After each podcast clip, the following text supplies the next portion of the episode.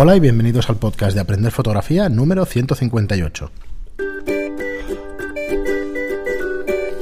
Hola, soy Fran Valverde y como siempre me acompaña Pera la Regula. Hola, ¿qué tal? Hola, pues... ¿Puedes, puedes, podemos poner un robot que diga el número del programa. Eh, pues eh, dentro de poco será mejor, porque yo cada vez lo tengo que mirar y eso, y como ya os decía en el anterior, me equivocaré seguro en algún número. Yo creo que a partir del cuarto dígito te será más difícil. bueno, en el programa 1845. Quiero recordaros, por cambiar un poquito la entrada, que ya llevamos 150 y pico programas y, y estamos con el tema de los cursos online, pues recordaros que en estudiolightroom.es barra cursos. Allí podéis ver los cursos que vamos poniendo cada mes. ¿Vale? Cada día 15 de cada mes queremos poner uno y además pues bonus track o cursos extras entre, uno y eh, dos. entre uno y dos. El, día 15 lo tenéis seguro, lo tendréis seguro cada mes y, y, el resto pues bueno, intentaremos hacer otro pues para que tengáis contenido suficiente como para no aburriros, que ya os digo que, que los cursos son densos y como tengas cuatro horas de curso cada mes, Mm, os llevarán bastante más tiempo de práctica y de estudio que, las cuatro horas, ya os lo decimos. Pero bueno, decidnos todo lo que opináis. La, idea es que un curso de cuatro horas aproximadamente son tres veces más con práctica. Sí, como mínimo, ¿eh? porque explicas exactamente cómo poner a la modelo, pero luego tienes que hacer todo. Básicamente son, en los cursos, por ejemplo, de ordenador, como el de Lightroom, el de Lightroom es como cuatro veces más. O sea, por cada hora te vas a estar cuatro haciendo pruebas bueno, ya no tienes que organizarlo, tienes que dejar claro. cómo tienes tú las cosas. Sí, tenemos, eh, tenemos bastante gente suscrita y ya nos iréis diciendo a ver qué os parecen, qué os parece la duración, qué os parece el contenido. Tenemos el primer comentario sobre el de Lightroom. Sí, bueno, ya tenemos varios. ¿eh? Cuando estábamos hablando me enviaban también otros, o sea que vamos teniendo. Eh, que sepáis que ahora contáis con cuatro, pero que si cada mes hacemos uno, como mínimo serán 12 más 4, 16 a lo largo de este año y, y con todos estos extras pues será bastante contenido. Eh, son 10 euros al mes, ¿vale? Pero no hay permanencia, o sea que en cualquier mes, si os los queréis ver todos del tirón, en 15 días, un mes, pues luego os dais de baja y ya está. Eh, bueno, no recomiendo el empacho, pero como sabemos que hay alguna persona que se ha escuchado unos, unos cuantos podcasts diarios. Es que, lo que pasa es que, es que para, para, asimilar, ostras, tienes, tienes cosas para asimilar. Sí, además. Eh bueno, la ventaja fundamental es eso, que, siempre los tienes ahí para repasar y mientras vas a tener cada, cada mes al menos un curso entero nuevo, ¿no? Bueno, nada, no nos alargamos más. Eh, sabéis que están ahí y eso, sin ningún compromiso. El podcast va a ser siempre gratuito y, y, nada, ahí estamos para lo que necesitéis. Aparte de todas las preguntas que nos podéis hacer también a través de los cursos, los suscritos, podéis hacernos cualquier otro tipo de pregunta en el podcast, ¿eh? que, hoy precisamente pues hacemos un, repaso a vuestras últimas preguntas. Y para ello pues empezamos, empezamos ya el programa y empezamos con Cecilio Romero que nos dice, hola pareja, soy fiel escuchante vuestro desde el principio. Ey, se ha quedado con lo de escuchante, qué guay. Sí, sí, sí. La verdad es que esto del podcast yo no es la primera vez que lo escucho, siempre se suele decir una cosa u otra. No, pero esto lo, dijimos nosotros, que pero ya había... más como el palabra escuchante, que oyente. Dice, aprendiendo de vuestros consejos y docta experiencia. Al grano, desde hace ocho meses tengo una, una Nikon D5300 que sustituyó a mi vieja y fiel también Nikon D80. Una excelente cámara que me ayudó a transformar mi forma de ver y entender la fotografía de analógico a digital. Sobre el punto de telémetro, ¿te acuerdas que es una cámara que tenía el tema del telémetro? Os diré mi percepción. Realmente no es un error de traducción, sino que efectivamente se refiere a un telémetro y lo descubrí de la siguiente forma. Tengo de mi material analógico un objetivo 50-1.2 que, por nada, eh, que por nada del mundo quiero desprenderme de él, pero el autofoco en la D5300 no funciona pues no tiene motor de enfoque, teniendo que ser de forma manual. Lo utilizo de la siguiente forma. En escenas estáticas y con trípode pongo la cámara en modo P, activo el telémetro y los diodos me indican la, eh, la exposición eh, ah, que, indica la exposición se convierten en indicadores de foco, con el 50 milímetros mío de forma muy precisa, utilizando un único punto de enfoque, cuando tengo la escena, la escena enfocada. Pongo la cámara en modo manual y fijo los parámetros de exposición, apertura y velocidad que deseo y los resultados son muy buenos. No sé si será la forma correcta de utilizar esta función, pero yo así la entiendo y utilizo. Un saludo a los dos. Pues es curioso porque, eh, claro, esto es muy peculiar en Nikon. Hmm. En Canon no existe. Yo no lo sabía, ¿eh? ni siquiera. En Canon no existe. Y en otros fabricantes tampoco lo había visto. Entonces, eso es lo que me despistó bastante, la verdad. Probablemente lo estés usando de la forma correcta, porque es una forma de ajustar el foco. Eh, sí, pues sí. No, te sabría decir. Una, una de las Bueno, yo un día de estos me he planteado coger una Nikon del estudio. No digas eso que, No, que a ver, pierde no seguidores. Yo no soy integrista. No, lo sabemos, pero- Y entonces, y, y realmente ver, porque, porque además me sorprende que Fran, por ejemplo, le gusta más la usabilidad de Nikon Ya es un tema que de Canon. puramente te diría. Y yo cada vez que tenemos un taller, No sé. cuando alguien tiene un problema de Nikon, bueno, al final ya las empieza Sí, a conocer sí, todas, conoces, pero- pero... pero sí que hay cosas que se me escapan y me, esto me, me porque parecía una curiosidad. siempre. Muchas gracias por el apunte. Pero lo voy a probar, lo voy a probar. Y voy a Mm. probar si realmente esa es la, la forma, que seguramente sí, ya por lo que me estás diciendo. Pero bueno, a ver si le puedo sacar partido por otro lado. Pues nada, muchas gracias por seguir escuchándonos, escuchante. Y, seguimos con Ángel. Bueno, que nos- esto queda un poco Blade Runner, Ah, ¿eh? es no, como un ¿no? replicante. Un replicante. Dice Ángel nos dice con este último podcast 155 consigo ponerme al día y a partir de ahora ya os podré escuchar la, sema- la misma semana que publicáis. Ostras, ¿cuánto se ha chupado de golpe? Pues no lo sé, pero unos cuantos. Dice habéis conseguido que sea un incondicional de vuestro podcast, así que muchas gracias y seguid así. Nada, No, no, gracias, a a ti, macho. Gracias a ti. Joder. Y ya Que, eres que fiel empiece ahora, o que antes estábamos mirando las estadísticas y veíamos que había gente que estaba que empezando por el 1. Sí, se ha escuchado. Esta semana pasada en iBox tenemos un- unas 4 o 6 escuchas del programa 1 y otras 10 o 12 del programa 4, me parece. Ostras. El que empiece por ese programa le bueno. queda un camino. Sí. Bueno, eh, escuchando un programa cada día se pone al día Sí, sí, en un par de meses. No, rápido no. en un par de meses o tres o cuatro. Bueno, lo que decíamos los cursos, pero es que los podcasts mm, incluso Además, pueden ser más complicados, ¿eh? porque en audio Que tenemos unos cuantos capítulos que se nos ha ido mucho la pinza con el tiempo. sí Que había nos alguno hemos ido a 40 y 50 35, 40 y minutos. 50 Sí. minutos. Entonces, mm, Y en esos, en esos, bueno, Y hay contenido, muy ¿eh? largo tiene no que ser el trayecto Sí, en sí. coche hasta casa. bueno, luego habrá el que se los ponga para hacer footing o para... ¿no? Los hay, los hay, pero ostras, yo, vamos, no, no, no, mi, mis respetos. Sí, Mis sí, respetos, absolutamente. sí. Yo también me he tragado unos cuantos de De otros todas formas es eso, pero o sea, el que realmente le gusta la fotografía, te enganchas, te enganchas.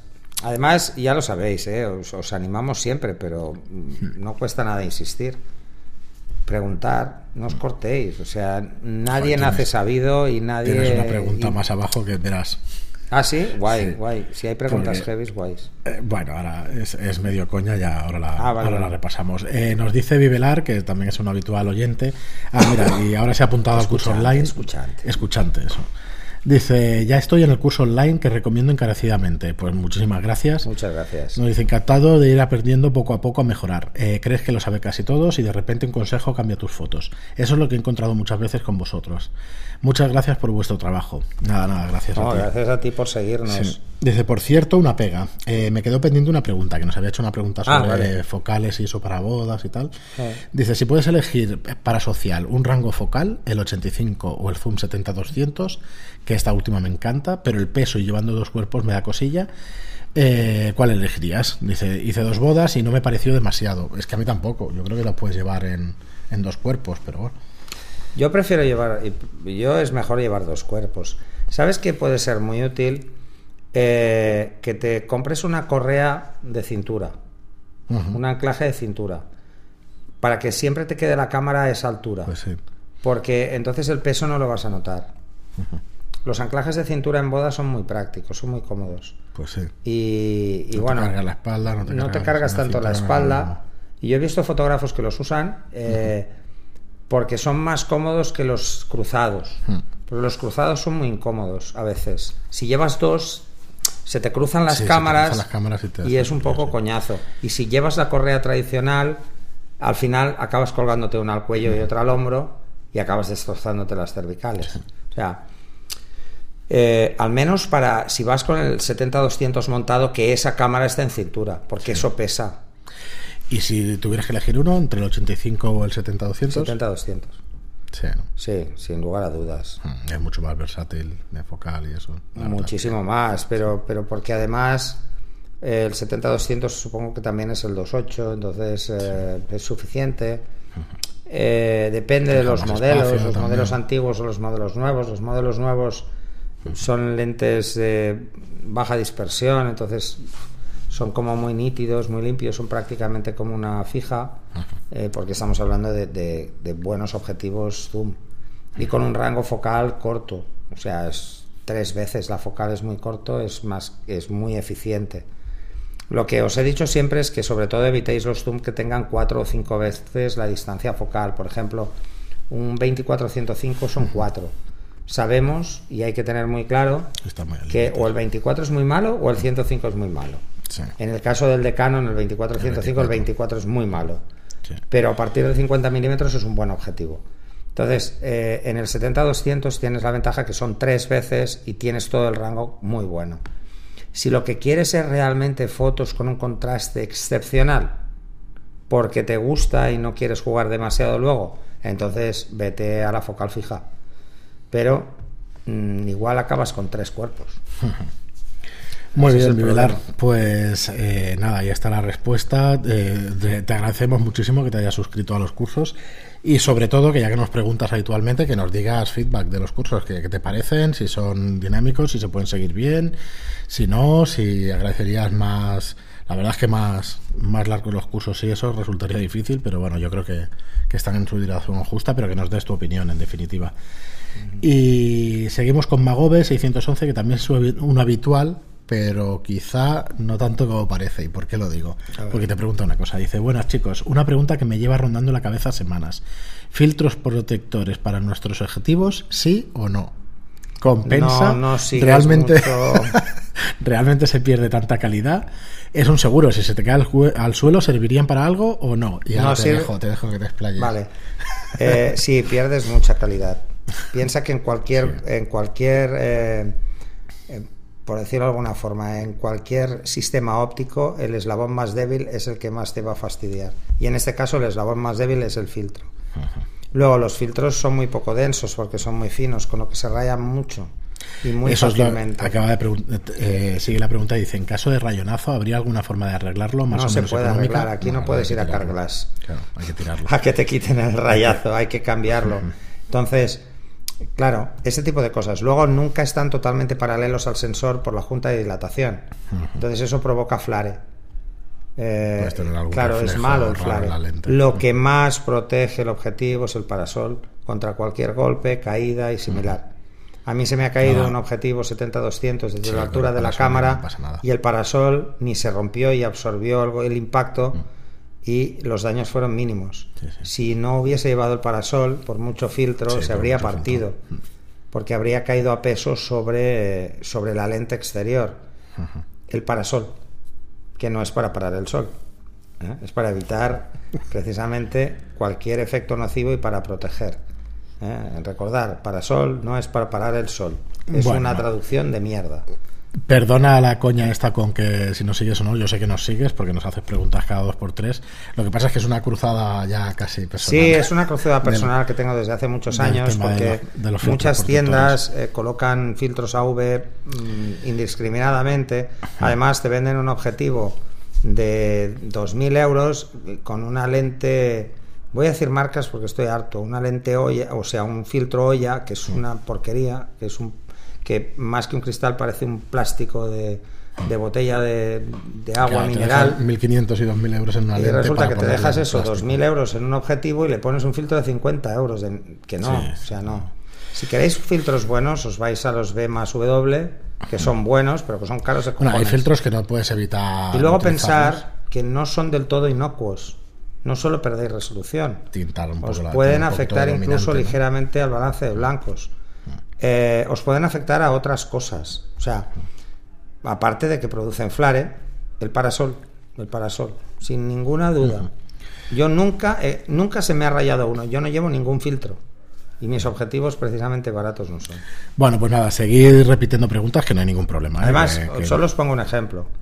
Los superteles que tienen una pupila de entrada No enorme, no hay roscas. Efectivamente. No se pueden poner Bueno, yo iba a decir, hay exteriores. filtros que no puedes evitar, como un polarizador o como un de O como una densidad neu- neutra. Neutra, eso es Pero lo son los único es- únicos. sí, eso es lo único que, El resto no. que está quizá medianamente Además, justificado. la gente cuando pone un polarizador o una densidad neutra, sobre todo un, un- un de- un degradado o un graduado, él no puede poner el parasol, Entonces lo que hay que tener es la cámara bien cogida. Bien cogida, sí. A ver, yo os diría, y además lo que estabas diciendo de calidades y de precios, los polarizadores BW eran buenos, pero compré otro, ahora no me acuerdo de la marca, ya me acordaré en otro programa. Pero de todas formas, que costó además, casi 200 euros ese si os gusta trabajar con, con filtros para jugar, mm, compraros un soporte cooking, Sí, o el que es muy, muy chulo. Yo he tenido el Lee y es una maravilla también. A ver, los, los filtros de rosca suelen ser de mejor calidad que los cooking, ¿eh? Sí, pero bueno. Pero los cooking son divertidos, porque Sí, lo pones, lo sacas, juegas con él. Muy bien, Magobe, pues lo dicho, ¿eh? que no te No, siga- no, tranquilo. sigue preguntando lo que necesites, que, que aquí estamos para eso. Y seguimos eh, con Marcos Pascual. Ah, vale, Marcos Pascual y Manubi Rodríguez nos pedían cámaras para y Iván Ibáñez también. Eh, nos decía que pedían la Nikon, los ajustes personalizados de la Nikon D750, que en el anterior programa ya los tocamos, y el de la 5D Mark III, que ya lo tocamos también hace dos programas. O sea que nada, esperemos que os haya servido y, y que, Y y cualquier que os haya gustado. Hmm. ¿Eh? A ver, de hecho, cualquier función de la cámara que no tengáis clara cómo funciona exactamente y eso, pues la verdad es que aquí hemos tocado varias y tú las conoces Sí. perfectamente. Bueno, o sea que- conozco menos las Nikon, pero bueno, Bueno, pero- hemos intentado hacer un repaso también de las Nikon, al menos para que se... Bueno, también es un tema de similitud, se parecen mucho, ¿eh? Las cámaras. Muy bien. Simplemente la historia es que en algunas cosas le cambian el nombre y no he entendido nunca por qué. Para decir lo mismo, ¿sabes? O sea, Canon y Nikon hablan, le dan un concepto diferente a algo que es lo mismo, pero poco más. Es un tema de marketing. sí, o de marketing, no, sí, de marketing. ser. Básicamente, es decir, pues parece que yo tenga una cosa que no tienes tú. Y es lo mismo. Muy bien, y seguimos con Fetel, que nos dice grandes como siempre. Clásico. Gracias, sí, sí. Fetel es un Sobre el tema de iglesias, bodas y flash, me gustaría puntualizar una cosa. El flash no debería darnos miedo. Lo que da miedo es el cura que oficia la ceremonia. Cuidado que tenemos varios oyentes curas, seguro, ¿eh? por el número. Sí, es proporcional a la población, así que es fácil. Pero bueno, eso es coña y dicenos, eh, por eso me gusta tanto la idea de un flash con batería autónoma, para no fastidiar con cables. Eh, claro, ahora lo entiendo, lo dice en el sentido de que Ah, si no, estamos, no, claro, no. estamos ahí dándole y No, tenemos los ¿qué cables y dices? tal. Flashes estudio en una iglesia, te mata el cura, Claro, hombre, claro. no lo hagas sí, eso, que te matará. Dice- Además es un coñazo. Sí, no, dice, de momento me conformo con un flash de zapata. En las, Flash de zapata. en las parroquias hay que tener mucha diplomacia y llevarte bien, sí o sí, con el sacerdote. Y tienes toda la razón del mundo, claro. No creo que a muchos les haga mucha gracia ver un flash montado en un altar y estar cada rato disparando flashazos. No, Eh, es que eso no sé. Eso yo no os lo recomiendo en absoluto porque perdéis el control de la sombra. Que os mováis un poco, Claro. vais a meter sombras donde no había. Con el flash montado en la cámara tenéis la ventaja de que si estáis en planos horizontales la sombra siempre está por detrás y abajo. Si giráis la cámara es cuando empiezan los problemas. Claro. Entonces simplemente hay que levantar la cabeza, intentar que, que pegue en un reflector o cualquier cosa que sea más fácil. Y nos dice, de otro lado, al final se tendrá que hacer un podcast friki también. Pues no creo que lleguemos a eso, pero No. será porque no nos guste A ver, tocar otros temas. Hostia, pero yo bueno. era más friki antes. Ah, pero de unido, hombre, sí. Podemos, podemos, sí. Yo haría una especial Navidad con otros temas que se nos vaya un poco. Sí, podemos, podemos hacer. Igual me estoy aquí lanzando con... y no debería. No, pero además, Pero bueno. eh, claro, ahora podríamos hacer uno Blade Runner, eh, luego haremos otro Star Wars. Hay muchísimos, ¿eh? Hay muy- que lo sepáis que hay muchísimos podcasts. El más conocido Hay sería. La órbita de Endor, sería de los más conocidos. Bueno, ten en cuenta, son 20.000 descargas por programa, ¿eh? Un programa de Joder, estos. De... macho. Pero claro, te hablan, al final te hablan del padrino un día, te hablan de cosas muy conocidas. pero eso ¿no? mola. ¿Sabes? Entonces, Pero no son temas. Bueno, hablan un poquito de todo, muchas veces de cine, de series de, y de cosas frikis, ¿no? Ah, pues eso tipo Star bien. Wars y cosas de estas. lo tocan es- mucho. eh, no deja de ser cine. Eso ya, Lo claro, que es friki es saberse, el eh. Mauro, los diálogos de la taberna de Star Wars de la primera. Ostras, no está mal el nivel. Eh, ¿Azusa solo? no está mal, no está mal. Sí, ah, sí. ¿sabes? Sí, pues se lo sabe. Bueno, sé, algún día arrastra Pera alguna charla sobre cosas raras que él nos puede. Yo es que me acuerdo de una que tuvimos una vez con, con Machica aquí de inteligencia artificial y todo Ah, eso. sí. Ostras, la verdad es que estu- hubiera Bueno, estado sí, bien que lo hubierais escuchado. Sí, porque, yo soy como muy Asimov. Eh, pero además es que es un tema súper interesante. Sí, sí, lo es, lo es. Pero bueno, es que además a mí me tocó estudiarlo en su día. Y en su día era como bastante cutre. Sobre todo porque me acuerdo de los primeros programas de inteligencia artificial, así como pruebas, que ni era inteligencia ni era artificial. Pero vamos. eh, eh, Pues para, para los viejos del lugar se acordarán del programa Eliza. Sí, era un programa que intentaba simular es igual una castaña de mierda. o sea, no- Pues nada, nada, pedimos peticiones de la gente a ver si hacemos un especial de, de- de estas cosas. Yo me raras acuerdo que eso. aprendí Prolog pensando que se podría programar cosas de estas y luego me di cuenta de que no. Claro.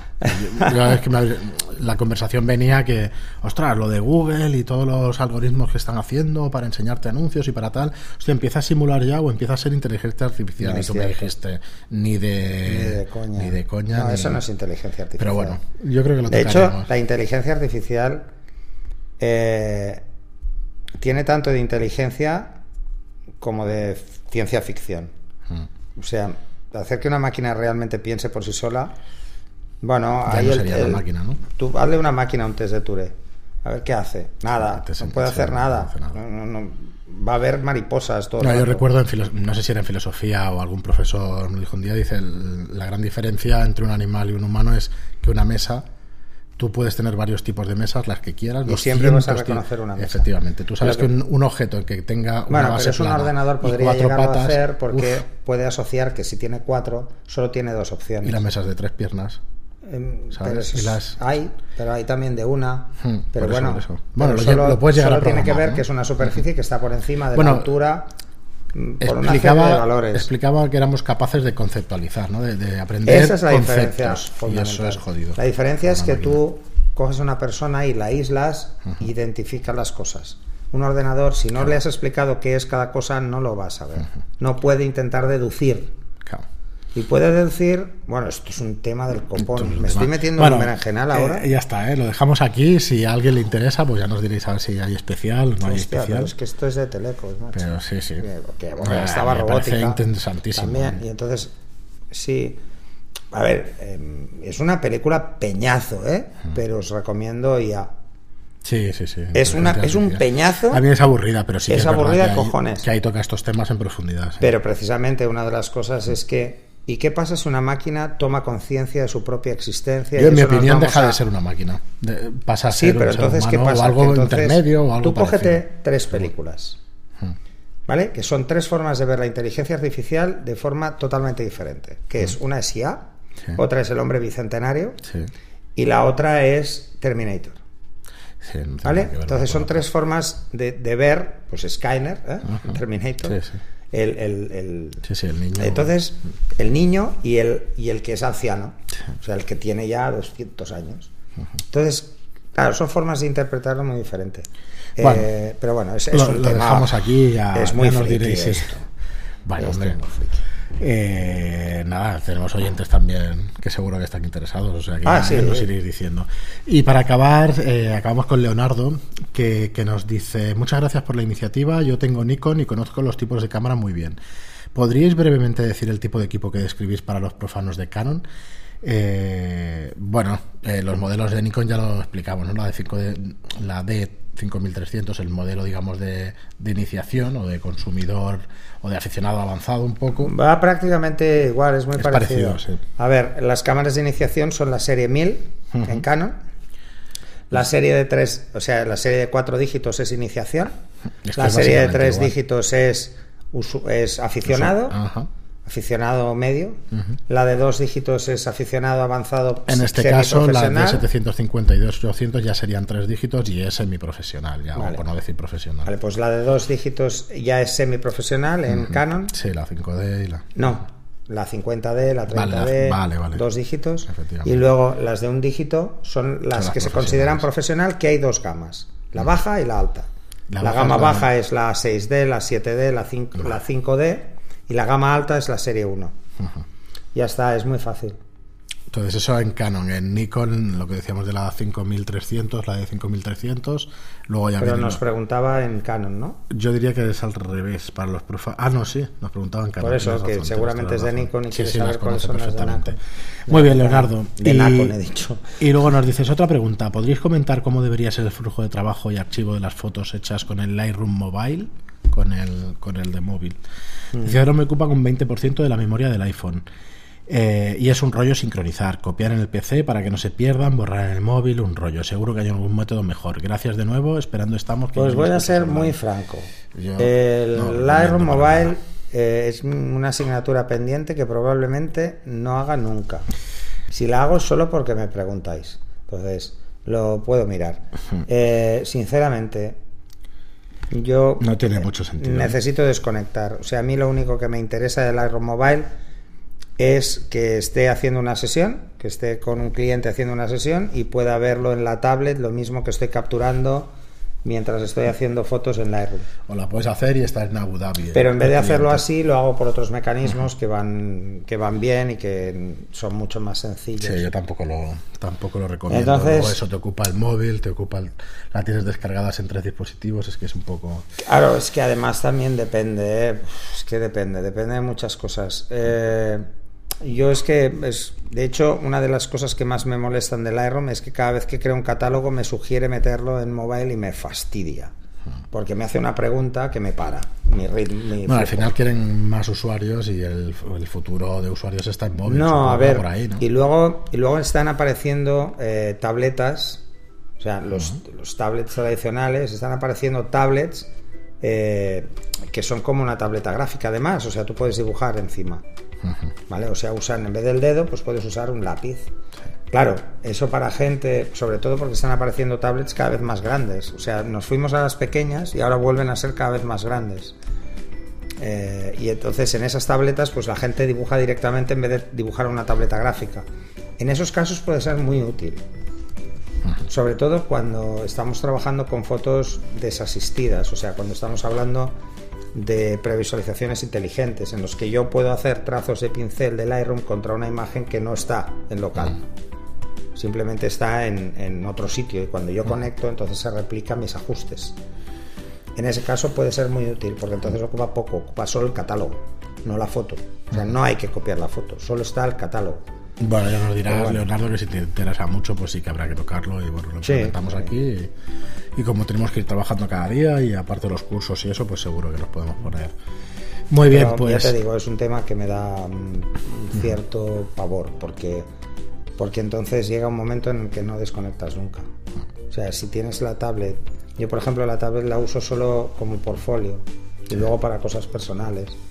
Eh, y tengo el correo y cuatro cosas más porque ya nos hemos vuelto muy esclavos con el móvil. Si encima en la tablet también tenemos el trabajo, ostras, es que al final no desconectas. Pero bueno, evidentemente lo han hecho porque existe un mercado que lo reclamaba, si no, no lo habrían hecho, porque tontos no son. Seguro, seguro. El futuro de usuario seguro que pasa por una base móvil, con lo cual eh, van a por ella, seguro. Muy bien, Leonardo. Ahora sabes pues. que los móviles y las tablets cada vez son más potentes, es que es una barbaridad y la memoria empieza a bajar de forma escandalosa porque hay mucho dispositivo. Ahora móviles con 256 gigas ya es normal. Sí, empiezan a salir. Entonces. Muy bien, pero pues nada, dejamos aquí este episodio. Recordaros que si queréis suscribiros a los cursos, los encontráis en estudiolightroom.es barra cursos. Eh, y que si os gusta el contenido del podcast, pues nos podéis ayudar muchísimo eh, a distribuirlo, pues con un comentario de, con un comentario y un me gusta en iBox y con una reseña de 5 estrellas en iTunes. Muchísimas gracias por estar ahí y hasta el siguiente episodio. Hasta el siguiente. Hasta luego. Adiós.